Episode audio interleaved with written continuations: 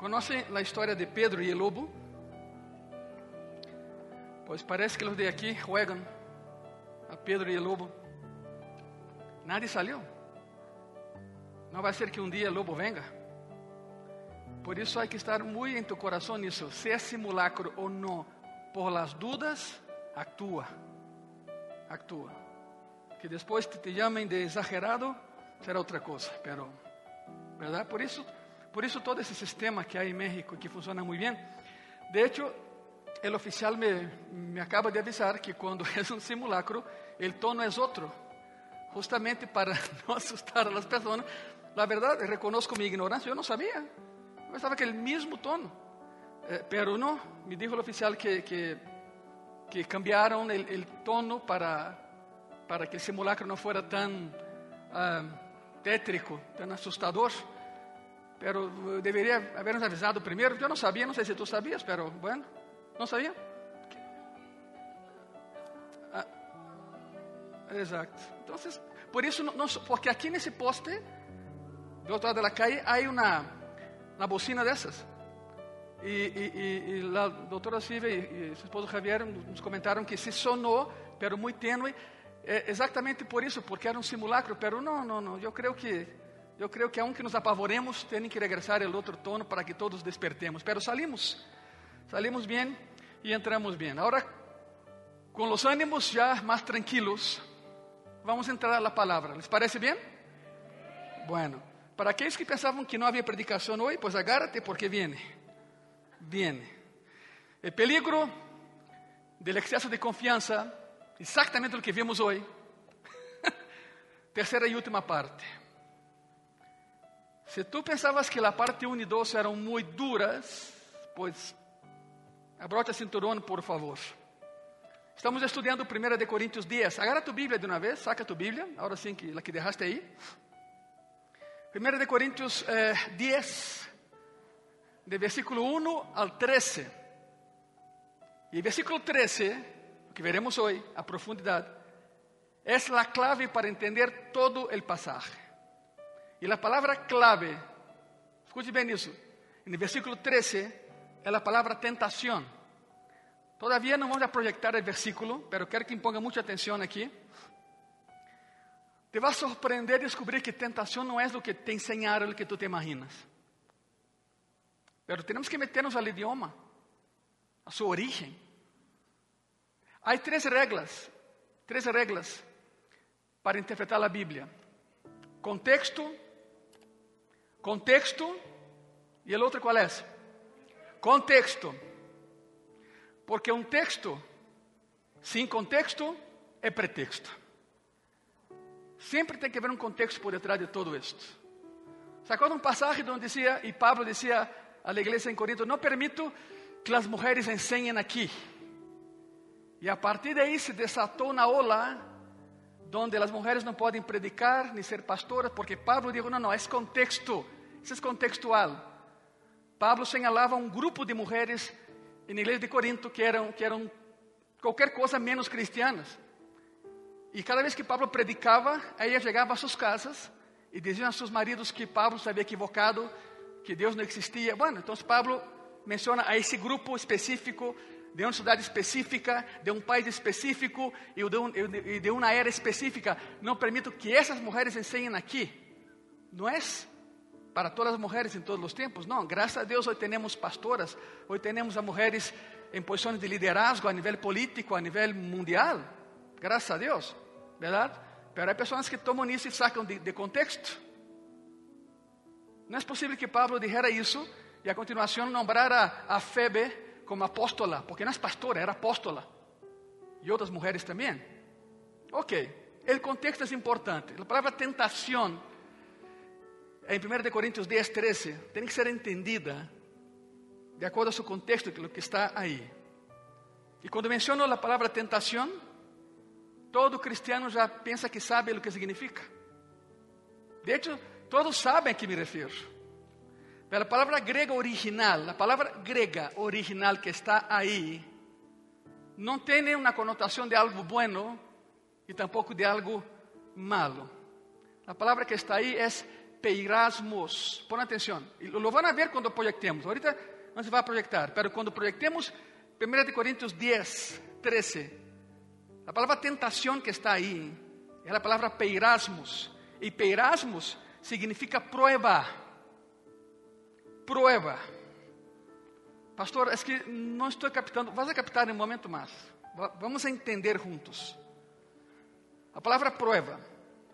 Mateus 4.1 diz assim, agora sim, vamos empezar. Mateus 4.1, para que tenham o panorama completo. Mateus 4, versículo 1, a palavra diz assim: Então Jesus foi levado por el Espírito al desierto para ser quê? Aí vai. Por el diabo. E quando lê esse passagem, quando lês isso, não parece lógico. Não parece lógico. O Espírito Santo guiando a Jesucristo diretamente a algo malo, a la tentação. Não, o Espírito Santo te, te guia lejos del problema, lejos del ataque. E uno lê isso e diz: ¿A pouco o Espírito Santo levou a Cristo a la boca del lobo? É o que dá a entender, se não temos o contexto suficiente. Lo guiou. O que passou aí é que o Espírito Santo guiou a Jesus ao deserto para ser probado, para manifestar a justiça de Deus em ele, para manifestar o hecho de que ele não falharia, de que ele não pecaria. E sabe que? A história está aí e o hecho sucedeu para que tu e eu pudéssemos aprender que tentação todavia não é pecado. Não pode chegar ao pecado. Todos somos tentados todos os dias. Não há pessoa no mundo que foi mais tentado que Jesucristo. E, sin embargo, não pecou. Sucedeu para que pudéssemos aprender que todo lo podemos en el Cristo que nos fortalece. Está em Filipenses. Por isso foi levado ao deserto para ser provado, para que pudéssemos ver a prova. Hebreus 11, 17 diz assim: Por la fé, Abraão, quando foi provado, provado, ofereceu a Isaac. Ele que havia recebido as promessas oferecia seu unigênito. É a mesma palavra para tentação. Se, se sacamos o contexto, não vai funcionar. Abraão não foi tentado, Abraão foi provado. Cristo não foi tentado, foi provado. Vamos explicar um adelantito mais qual é a diferença entre prova e tentação, que quede bem claro. Não podemos confundir-nos nisso, por favor. Deus provou sua fé a pedir-lhe que entregara a seu filho Isaac, a fé de Abraão. É Deus dizendo a Abraão: De verdade me crees, hijo? De verdade confias em mim? Em sério me vas a obedecer? ¿Te imaginas, Abraham, perdón, Abraham, sacrifícame a tu hijo? E, Isaac não era um ninho de 12 anos de idade. Você sempre dito isso aqui. Porque vemos expositores bíblicos e ensinamos a nossos ninhos que nessa ocasião Isaac tinha 12 anos. Isaac era um muchacho de 22 anos de idade, era forte. Por isso cargou a lenha para seu próprio sacrifício. E se há dois mil anos tu vieras a um corderito cargando lenha atado em ele, o simbolismo era, lo van a sacrificar com essa própria lenha. O cordeiro sacrificado com sua própria carga. Por isso Isaac pergunta, oye papá, e, o cordeiro? Eu estou cargando a lenha, e o cordeiro? Por isso Cristo cargou a cruz, o madeiro, donde foi sentenciado e sacrificado, o cordeiro de Deus que quita o pecado do mundo. Historicamente é isto. Por isso Isaac disse, papai, eu estou cargando a lenha, pero não seria um cordeiro que tem que cargar isso? Sorprendentemente, se foi um cordeiro, pero que não cargou, passaram a linha de fé, e já sabem, não? Abraão mira hacia atrás, e aí estava o cordeiro para sacrifício. Sabe por quê? Porque Deus te provê atrás, não adelante. Porque se és adelante, vês, e se vês, não és fé. ¿Se quedou claro, verdade? Por isso Ele te provê atrás e te disse: Tu camina, e eu suplo, e eu suplo, pero tu camina, porque não é por vista, é por fé. Que quede claro. Por isso, tentação aqui nesse contexto é a palavra provar, é uma prova. É uma prova. De hecho, há um passagem bíblico que quizás seja la afirmación más clara que define la tentación. Santiago, capítulo 1, versículo 13. Cuando alguno es tentado, no diga que es tentado de parte de Dios, porque Dios no puede ser tentado por el mal, ni Él tienta a nadie. Ahora, aquí hay un detalle. La palabra tentado ahí sí tiene un significado negativo. Algo va a suceder. Es la palabra peirazo. De ahí sale peirasmo, la prueba. É a palavra peiraço e o contexto é que te vai fazer daño. Se tu permites que essa prova suba de nível e passe a tentação, e se tu permites que a tentação te leve a pecar, isso te hará daño. Mas sabemos que Deus não quer dañar-nos, Ele nos ama. E é um aviso, Ele vai por delante de nós.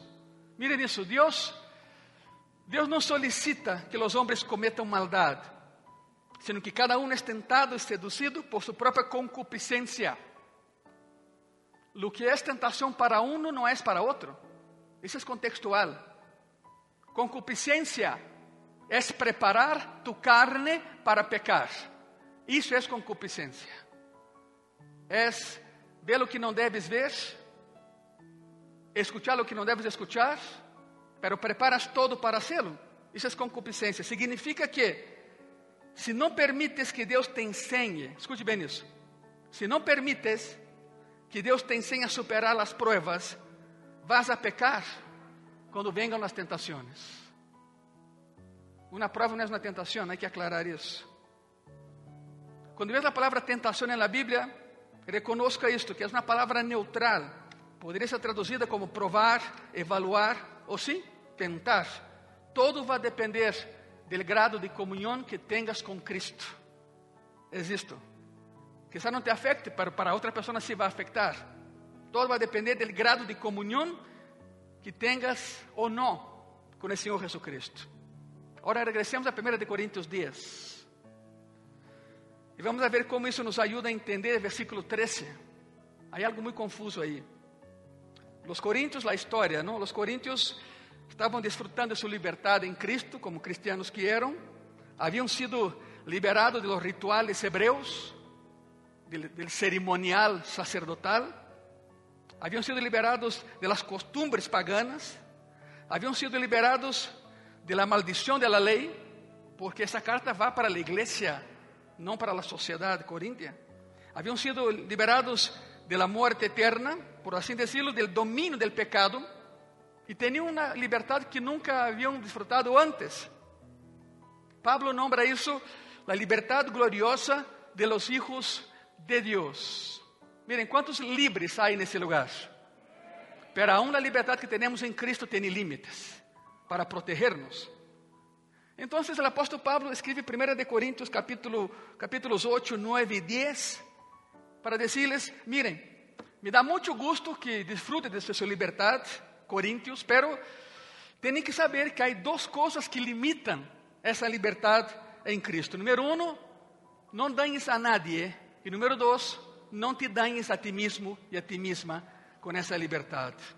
Esse é o límite. E Pablo usa o exemplo de lo que passou com Israel no deserto para ensinar a los coríntios a não abusar da liberdade que Deus les ha dado. Uma história vai encadenada a la otra. En el capítulo 10 de 1 de Corintios, Pablo advierte a los corintios de que corren, corren mucho riesgo exponiéndose constantemente a la idolatría, aunque no estén directamente involucrados, porque tarde que temprano los va a afectar. É lo mismo el cristiano o la cristiana que ven pornografía y piensa, no, no, eso no me afecta. Ah, não? A exposição te vai afetar. Tarde que temprano serás adicto à pornografia. Cuidado com isso. Tu mente se bloqueia. Bueno, vimos as ações da liberdade, vimos o abuso da liberdade, e o ponto 3 empieza agora. O demais foi prólogo. Número 3, a aplicação da liberdade. E aí está. Nada mais para recordar, 1 de Coríntios 10, 11. Y estas cosas les acontecieron como ejemplo y están escritas para amonestarnos a nosotros, a quienes han alcanzado los fines de los siglos. So- Solo para recordar, ya vimos eso, pero solo para conectar una cosa con otra. Entonces Pablo dice a los Corintios, todo lo que les he he estado diciendo acerca de Israel es para ayudarlos a cambiar. No podemos cometer el mismo error que cometieron ellos. Lo que le pasó a Israel es un modelo para ah, nosotros que vivimos en estos últimos días antes de que Cristo venga. Aprendamos pues la lección. Iglesia, podemos ser bendecidos por Dios, podemos ser parte de una comunidad testigo llamada iglesia, y sin embargo, y sin embargo, podemos querer servir al Señor, y sin embargo, podemos ser descalificados para servir al Señor, que es el anhelo de todo cristiano.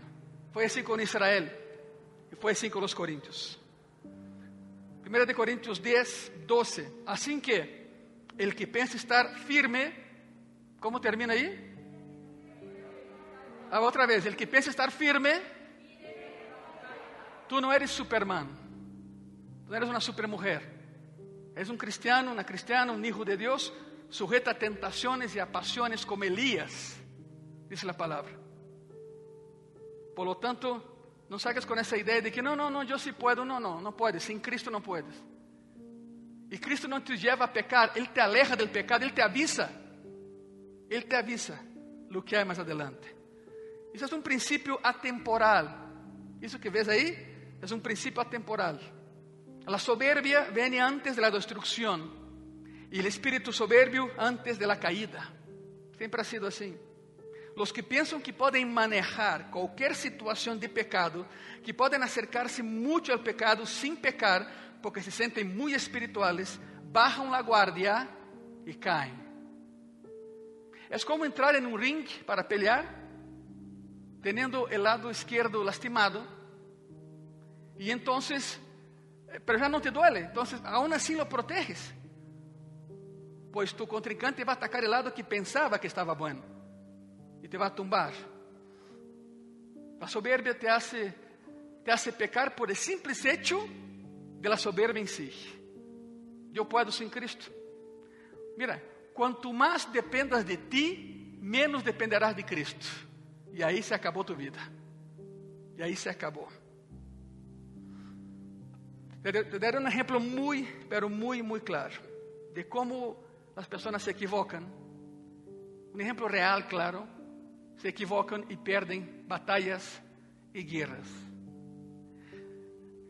Del 5 al 10 de junho de 1967, Israel enfrentou a quatro nações. Egipto, Iraque, Jordânia e Síria. A famosa guerra de los seis dias. A guerra durou seis dias. Quatro contra um. Para aqueles que pensam que, que Jeová não ama Israel. Quatro contra um. E a guerra durou seis dias. Os quatro países haviam conquistado o que se conhece hoje como os Altos de Golán. Tengo una foto. A ver, cabina, manda la foto. Ahí está una montaña, los Altos de Golán. Es una meseta inmensa. Los árabes subieron ahí, montaron un campamento ahí arriba y desde ahí cañoneaban los que están ahí abajo. ¿Ves ahí abajo? Destrozaron todo eso. Israel sabía que la única manera de ganar esa guerra era subindo ahí. E de hecho aí está um tanque de Israel, mira a bandeira. Era, era subindo aí.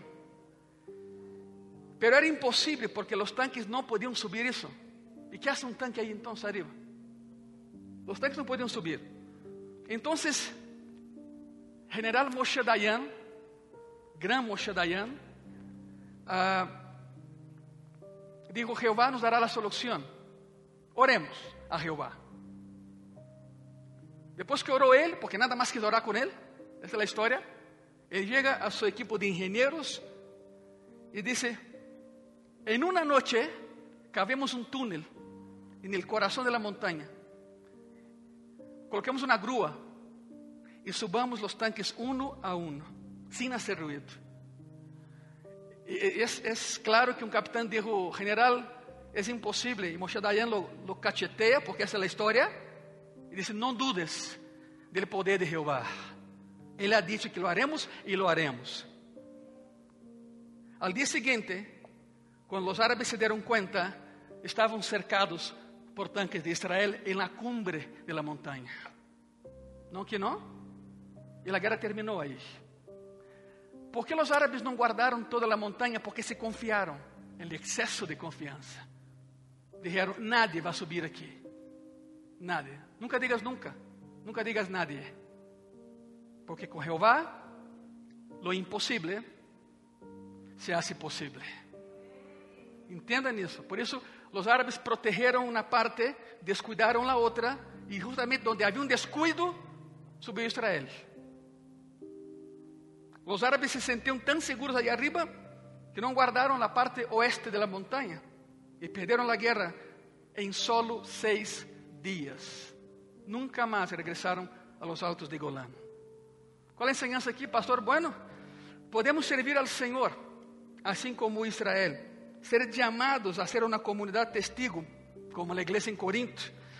Pero si empezamos a depender solo de nosotros, de nuestro conocimiento, de nuestra inteligencia, ahí es cuando somos más vulnerables, porque dejamos de depender de Dios. Y ahí se acabó.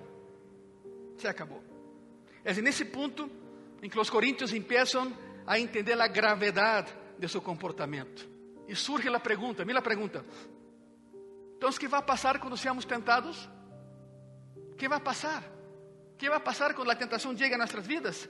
Y Pablo les da una palabra de consuelo para ellos y para nosotros también. 1 de Corintios 10, 13. No os ha sobrevenido ninguna tentación que no sea qué. ¿Están aquí, verdad? Va de nuevo.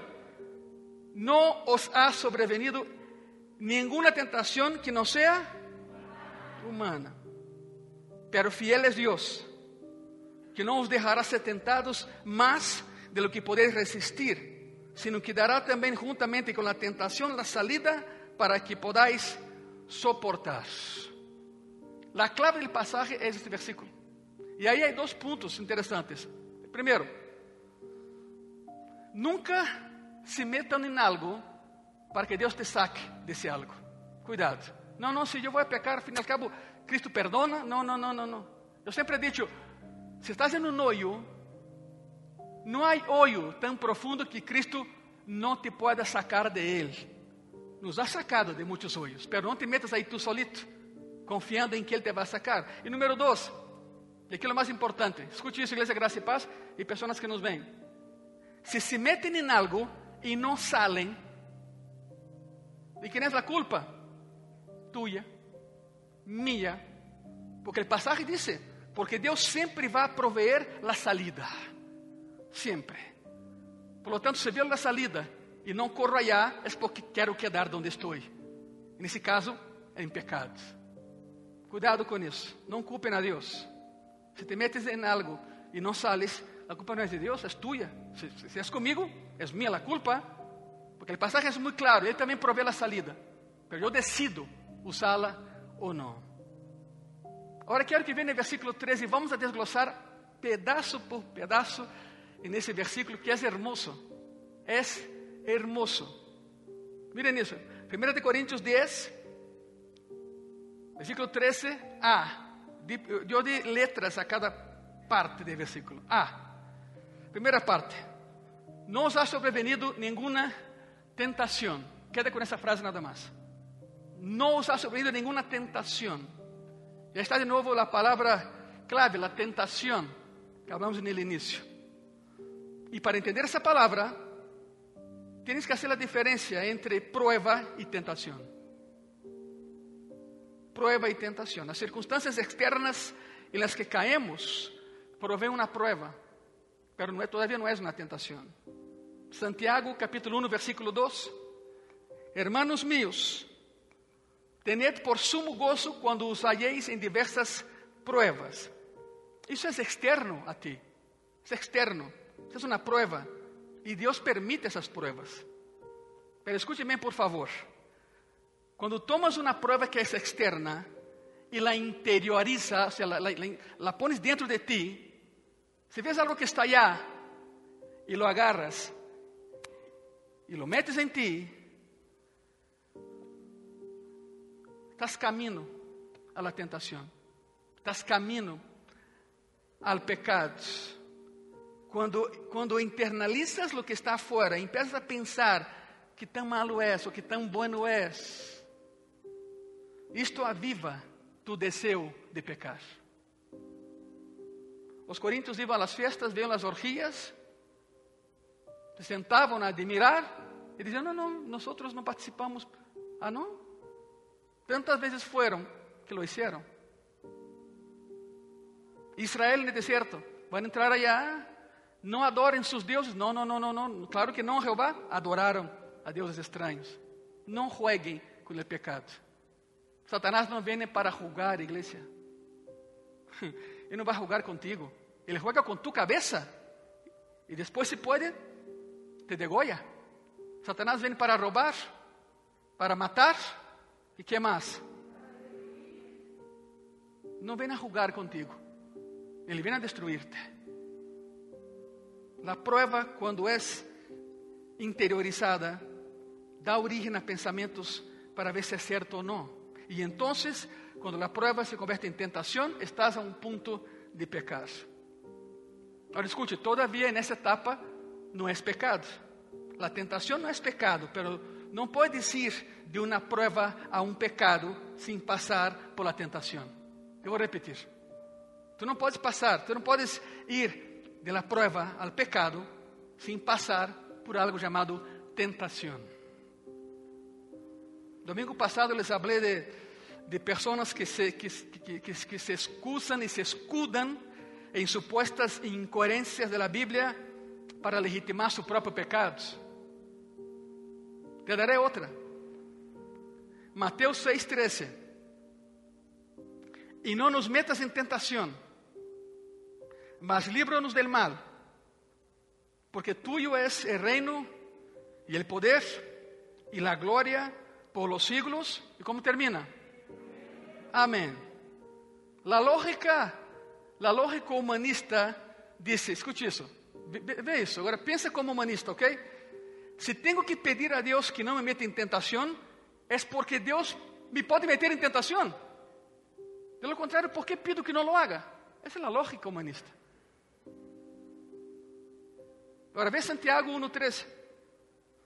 Quando algum é tentado, não diga que é tentado de parte de Deus, porque outra vez Deus não pode ser tentado por el mal, nem Ele tenta a nadie. E uno diz: A ver, qual versículo é correto então?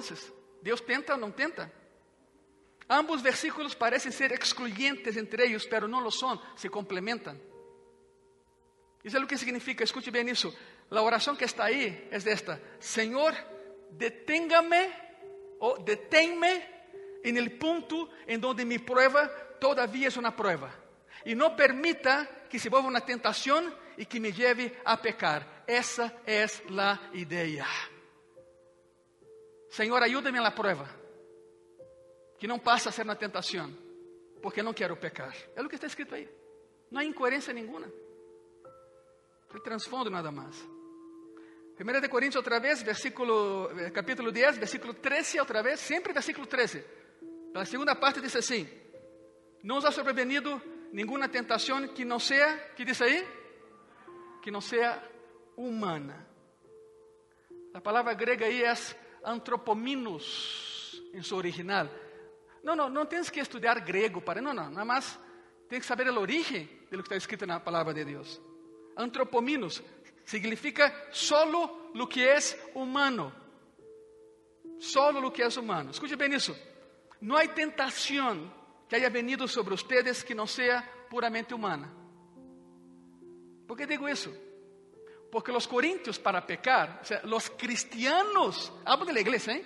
en Corinto, para pecar, usavam a mesma excusa que muitos dão hoje para pecar es que vino sobre mí una tentación sobrenatural. No la pude resistir. Y Pablo dice, no es cierto. Toda tentación es humana, no sobrenatural. Es natural no supernatural. No hay excusa para pecar. Desgraciadamente he escuchado eso muchas veces de cristianos. No, pastor, es que fue más fuerte que yo. No es cierto. No es cierto. Preparaste todo y pecaste.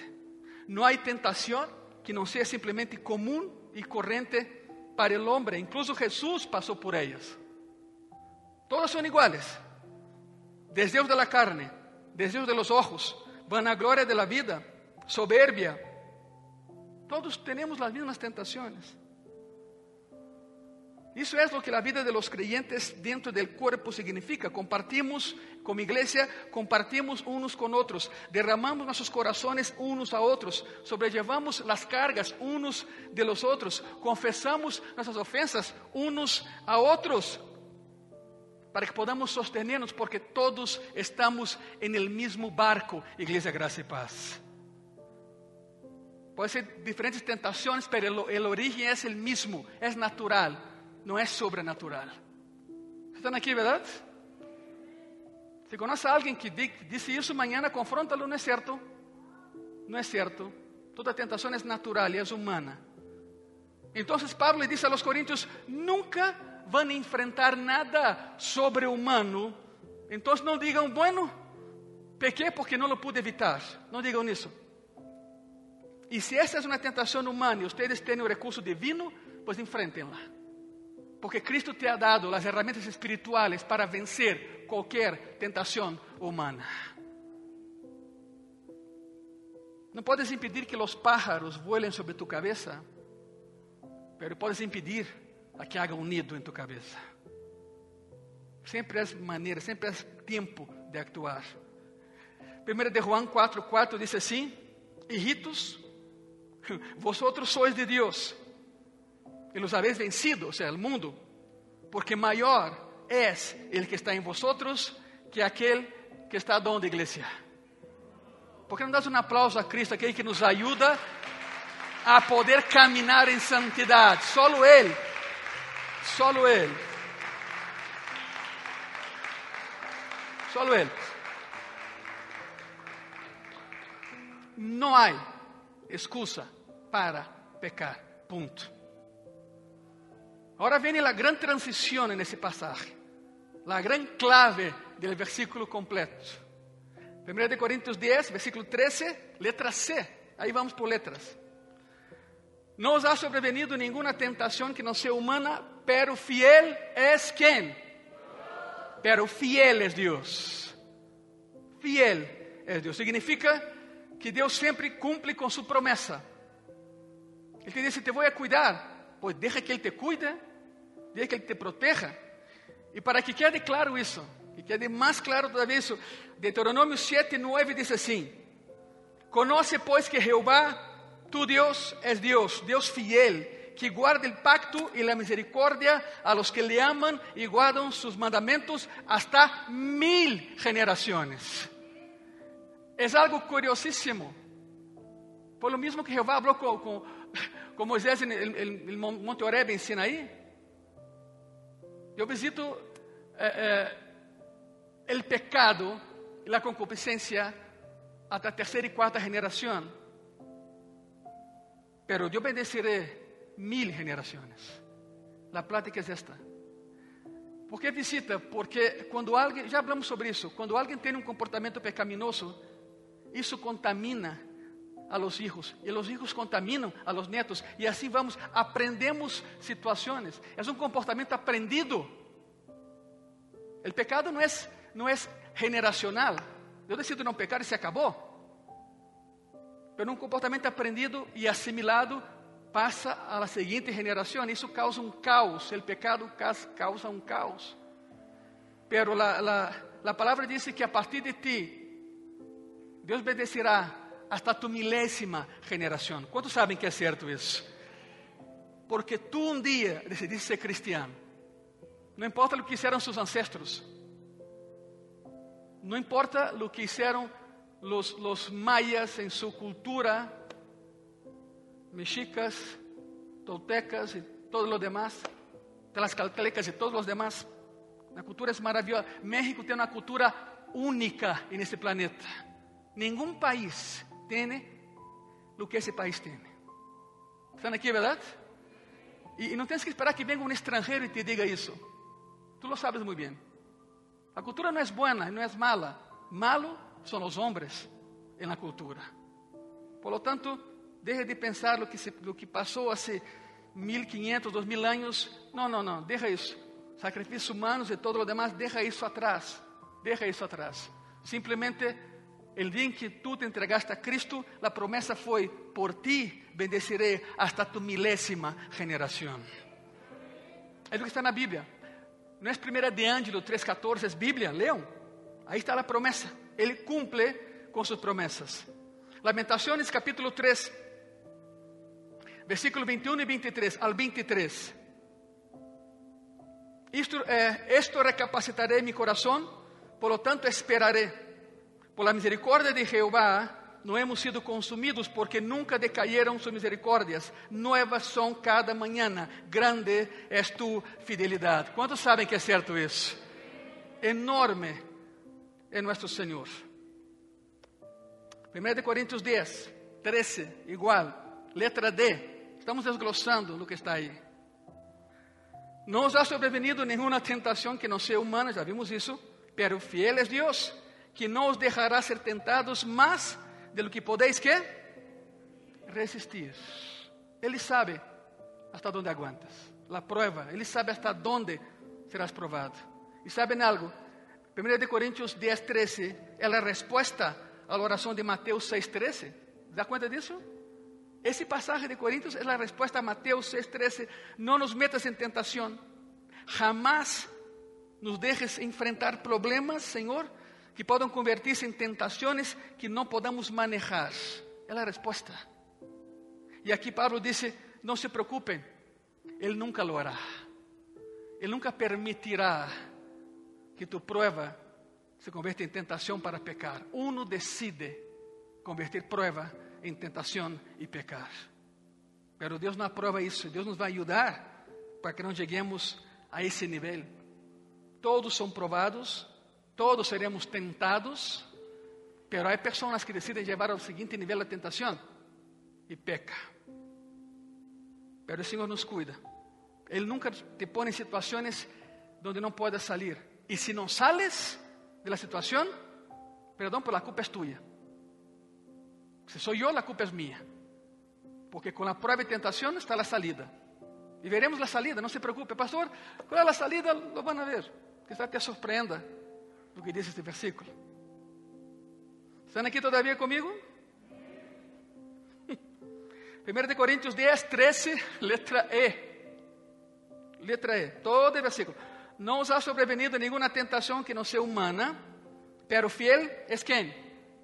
No, no, no. Pero fiel es, claro, que no os dejará ser tentados más de lo que poder resistir. Y ahí viene, mira, está subrayado. Sino que dará también, juntamente con la tentación, la salida. ¿La qué? Ojo, no dice una salida. Porque solo hay una salida. Lee bien eso. Te dará una salida. Se aí tuviera uma salida, significa que, que há várias salidas. La salida. Não há salidas diferentes para tentações diferentes. Não há. Há uma sola salida para qualquer tentação. É um artículo definido. Sempre é a mesma maneira de salir. A pergunta é, pastor, qual é a salida? La salida es la entrada. A ver, a ver, pero, la salida es la entrada. Tienes que pasar por isso. 1 de Coríntios 10, e aí vamos profundizar nisso. 1 de Coríntios 10, versículo 13, letra F. E a última parte do versículo. Não os ha sobrevenido nenhuma tentação. Já sabem que não seja humana, pero fiel es Deus que não os deixará ser tentados mais de lo que poder resistir, sino que dará juntamente com a tentação a salida para que podeis, como termina? Para que podeis quê? A palavra em grego é upomoné. Yupomoné significa atravesar por debajo. Soportar. Soportar es que trae algo sobre de ti. Sí. Y la palabra que está exactamente esa.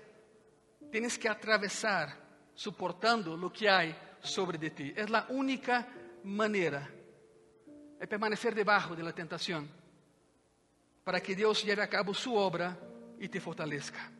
Pastor, no entiendo nada. Ok, la tentación es un túnel. Ponga mucha atención. La tentación es un túnel. Tiene una entrada y una salida. A veces no puedes evitar entrar ahí. La manera de vencer la tentación es cruzar ese túnel, pero salir del otro lado. Tienes que atravesar. Upoiné significa soportar la carga y cruzar. La prueba es un túnel y la única manera de salir de un túnel, ¿cuál es, iglesia? ¿Cuál es? Atravéselo. Atravéselo. Sea um túnel pequeno ou seja o maxi túnel do Acapulco, que as pessoas que aí dentro sentem falta de ar já. Seja o Eurotúnel, conectando Grã-Bretanha com, com França. O detalhe é que a prova e a tentação é um túnel, pero sempre há uma luz al final do túnel. ¿De onde crees que sacaram esse dicho popular? De la tentação. Há uma luz no final do túnel. Tens que cruzá-lo, tens que atravessá-lo, lo mais rápido que puedas, porque já estás adentro. Uma vez adentro, tu não podes echar de reversa o carro, tens que sair adelante. Tens que cruzá-lo. A única maneira é passando, atravessando, porque a prova é um túnel, uma vez mais. E que está nesse ponto digas: Ok, pastor, entendo que Deus vai permitir as pruebas e Satanás vai tratar de converti-las em tentações para que eu peque. Porque é o que hace Satanás. Agarra tu prueba e la moldea como tentação para que puedas pecar. Pero sei que Deus é fiel, nunca vai deixar-me meter-me em uma situação que não pode enfrentar. Pero agora sei que a única maneira de enfrentar isso é atravessando por isso. ¿Cómo lo soporto? La enorme pregunta es, ¿cómo atraveso eso? Bueno, yo te voy a dar tres claves para que puedas cruzar ese túnel rápidamente, ileso. Número uno, ¿cómo atravesar el túnel de la, la tentación? Primero, velar y orar. Van de la mano. Velar y orar. Marcos 14, versículo 38. Velar y orar para que não entreis em quê? Veja nisso. Velem e orem para que tu prueba não se converta em tentação. O espírito, a verdade, está disposto, pero a carne é débil. Que significa velar? Significa estar despierto mientras os demás duermen. Isso é velar. Por lo tanto, igreja Graça e Paz, não é tempo de dormir. Não é tempo de dormir. Tu prueba se converte em tentação se não oras, se não velas. Clave número dois para cruzar o túnel da tentação: tens que confiar. Nesse caso, em Deus, claro. Número dois, tens que confiar. Tens que confiar em que Deus te ha enviado a prova com um propósito específico, que significa fortalecerte. Como se entrena um exército simulando uma guerra? Exatamente isso. Aqui temos a militares nós. Tu não vês que alguém treina para uma guerra? Perdão, porque vou dizer, pero em sua casa, jogando PlayStation de la guerra, Xbox, a plataforma que quieras, eu não sei. Não, não, um soldado entrena no campo, sempre. Porque um dia a guerra vai chegar. Por lo tanto, que confiar em que Deus te ha enviado a prova para fortalecerte, não para hacerte cair. Primeiro de Pedro 5 dias. Mas o Deus de toda graça, que nos chamou a sua glória eterna em Jesus Cristo, escute isso. Depois que hayáis padecido um pouco de tempo, Ele mesmo os perfeccione, afirma, fortaleça e estabeleça. Quantos dizem amém? Aí está. Padeceremos um pouco, pero isso nos vai fortalecer. E clave número 3: para vencer la prueba y la tentación y cruzar ese, ese túnel, pero corriendo. Enfóquense en Cristo. Tu foco tiene que ser Jesucristo. ¿Sabe por qué? Cuando quieres aprender algo, quieres aprender del mejor que hay, ¿verdad? Si quieres aprender física, te acercas con, con alguien que, maestro de física, que sabe física.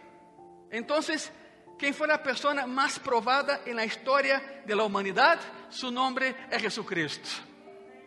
E nunca falhou em nenhuma de suas provas. Por isso, enfócate nele, acércate a ele, aprende de ele.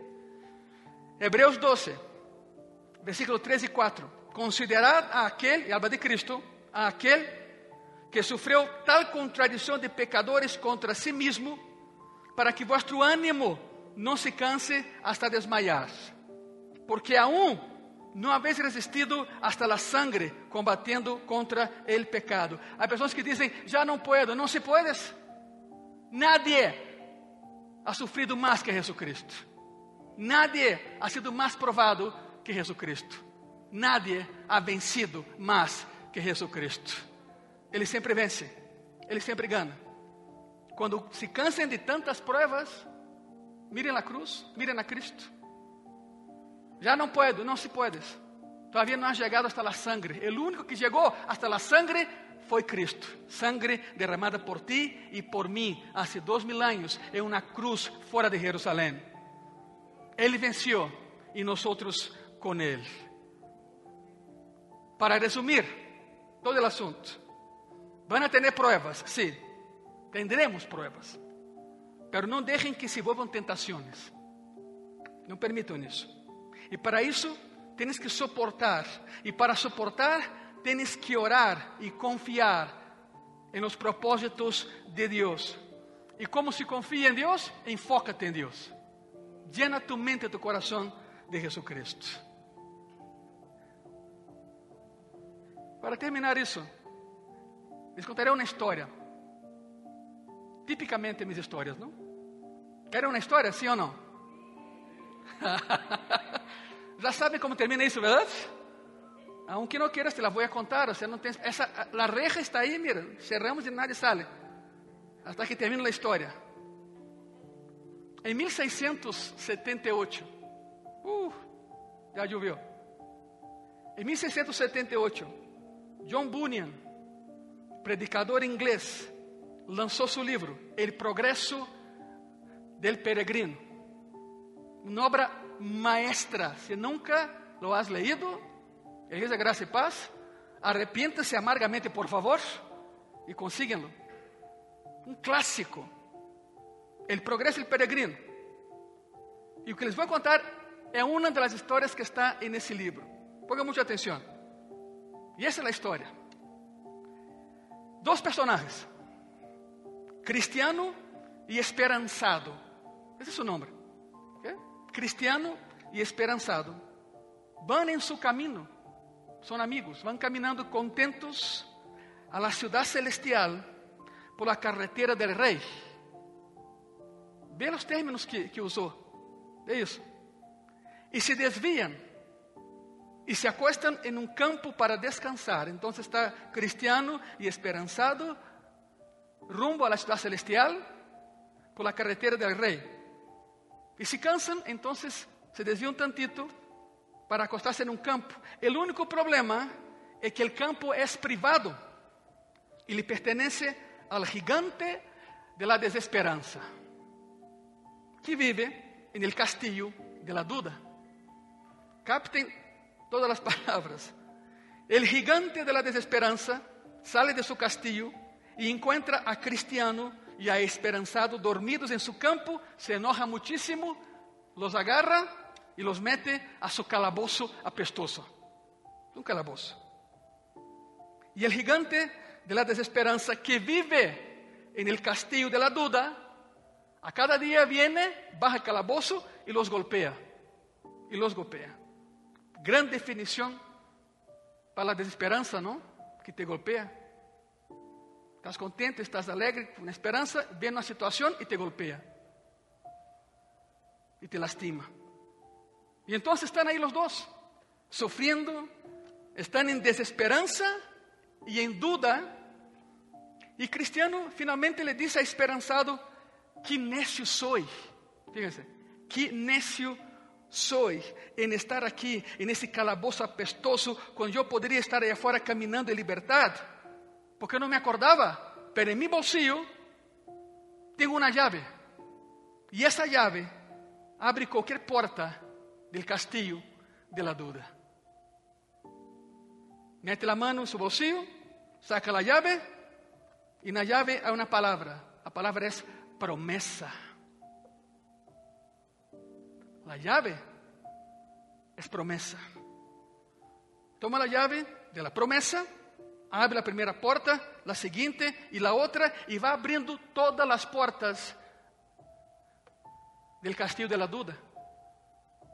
Hasta que cristianos esperanzados salen a la calle y el gigante de la desesperanza va corriendo tras de ellos, pero ya no los puede alcanzar. Que está dizendo João Bunyan aqui, há tanto tempo? Igreja Graça e Paz, vas a ter pruebas na vida. E se deixas que essas pruebas se convertam em tentação, vas a terminar en el castillo de la duda, encerrado por el gigante de la desesperanza. Pero ¿sabes lo que te va a sacar de ese castillo de la duda? El conocimiento de que tienes una llave. Y la llave se llama promesa. Y quien te dio la llave es Jesucristo. Tienes las promesas de Cristo en tus manos para salir de cualquier calabozo de la duda, en el castillo de la duda. Saber que Deus tem um propósito, que Deus é fiel, que Deus te vai sacar, que Deus vai levar a cabo uma obra perfeccionadora em ti, que Deus nunca te deixará solo, que não há nenhuma tentação sobrenatural que te ha sobrevenido e que sempre há uma salida. E essa salida é passando por la prueba. Tienes que saberlo. Lo que essas promessas que acabamos de ler hacen es abrir las puertas que te saquen otra vez del castillo de la y que te libren del gigante de la. Y Cristo te dio la llave. Y otra vez, ¿cuál es la palabra que está escrita en esa llave? Va de nuevo. Te dio la llave. ¿Y qué está escrito en la llave? Pues úsenla. Úsenla. No hay puerta que resista. No hay problema que se levante. Tienes la promesa de Cristo en tus manos. Se ponen de pie, por favor.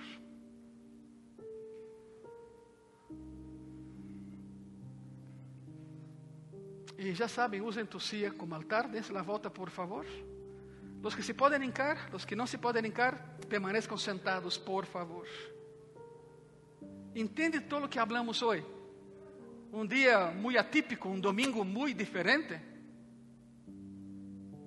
Pero passamos a prova del sismo hoje, del simulacro mais bem. Pero um dia será real. Que é o que haremos? Aprendimos hoje a fazer algo, pois pongamos em prática o que aprendemos hoje.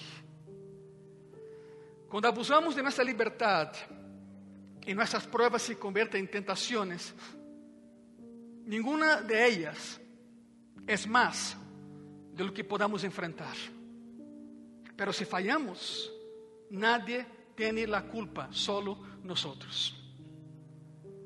Que un consuelo y a la vez una advertencia a nosotros como cristianos. Señor Jesús, no importa la situación, no importa el calabozo apestoso, não importa, Senhor, o tamanho do castillo. Não importa a dúvida e tampouco importa, Senhor, que o gigante de la desesperança se plante frente a nós uma e outra vez. Não importa, sempre quando nos acordemos que temos a chave em nossas mãos. A chave é a promessa. E tu cumples, Senhor, com cada promessa que nos haya dado, sem falhar nenhuma de ellas. Aí em tu coração, dile graças. Por favor, dile graças. Não salgamos de aqui hoje como hijos e hijas mal agradecidos com o Padre. Dile gracias. Não há prova, não há prueba que seja maior que tu Deus. Não há tentação que provenga de algo sobrenatural. Por isso, Jesus, gracias por as pruebas. Porque justamente através de ellas nos perfeccionamos em Ti, Senhor. E Tu nos vas ajudar a que a prova nunca llegue a ser uma tentação e que nos lleve a pecar. Não queremos ser descalificados para servirte, Senhor, como foram os, os, os hebreus e os coríntios. Aqui está tu igreja, graça e paz. Confiamos em Ti, Senhor. Graças. Amém. Amém. Se põem de pé, por favor. E uma vez que estén de pé, dê um aplauso, pero forte, àquele que nos libra de toda a maldade. Aquele que nos deu a chave. Tu la tens, eu também la tenho. Graças, Senhor. Tu promessa é a chave.